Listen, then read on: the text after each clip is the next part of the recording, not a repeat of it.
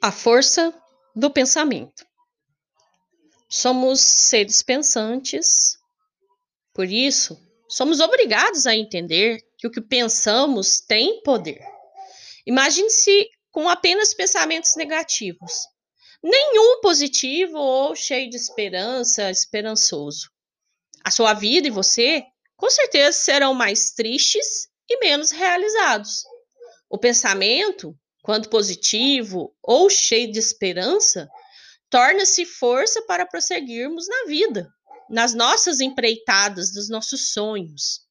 O que vale não é apenas o pensar, mas o agir, que segue logo após a certeza de que aquela ação é boa, será legal, vai dar certo.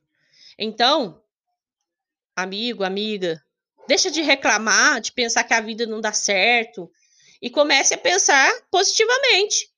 Pensar que você pode realizar, que você pode ter sucesso.